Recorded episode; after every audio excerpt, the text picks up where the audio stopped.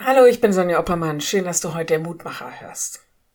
Es gibt Situationen, da haben wir manchmal überhaupt keine Wahl. Da müssen wir uns entscheiden, aber eigentlich haben wir keine Alternative. Ich weiß nicht, wie es dir damit geht, aber mich ärgert das meistens, weil ich mir fremdbestimmt oder fremdgesteuert vorkomme. Ja, vielleicht sogar in die Enge getrieben oder unter Druck gesetzt. Ist das bei Gott auch so? In der heutigen Losung heißt es, ich habe euch Leben und Tod, Segen und Fluch vorgelegt, dass du das Leben wählst. 5. Mose 30, Vers 19. Also ich habe überlegt, wer würde sich denn freiwillig für den Tod oder den Fluch entscheiden? Doch nicht ernsthaft, oder? Das Ding ist, an den Segen und an das Leben scheinen irgendwelche Bedingungen geknüpft zu sein. Dieser kleine Vers ist aus dem erneuten Bundesschluss des Volkes mit Gott. Sie sollen ihre Versprechen nochmal bestätigen, wenn sie bald über den Jordan ins gelobte Land ziehen.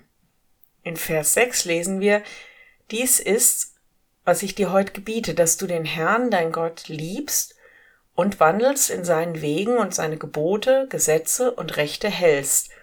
So wirst du leben und dich mehren, und der Herr, dein Gott, wird dich segnen in dem Land, in das du ziehst, es einzunehmen.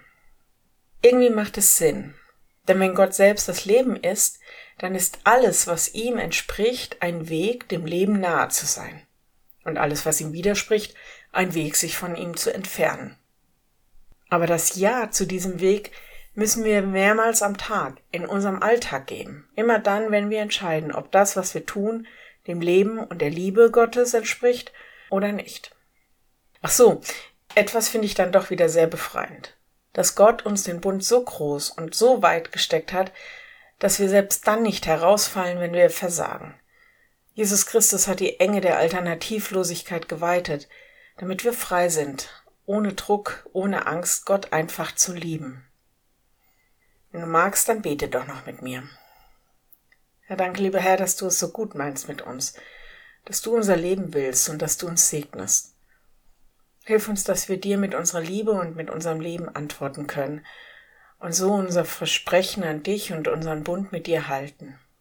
Zeig uns tausende von Jahren nach diesem Bundesschluss, wie wir deine Gebote und deine Liebe in unserer Zeit leben und auch halten können. Danke für die Freiheit, die du uns gibst, dass wir einfach dich lieben dürfen, dir nachfolgen können. Und danke, dass du uns selbst da hältst, wo wir versagen. Wir bitten dich um deine Hilfe und Kraft, um deinen Segen für uns und unsere Lieben. Amen. Morgen ein neuer Mutmacher bis dahin. Bleib behütet. Tschüss.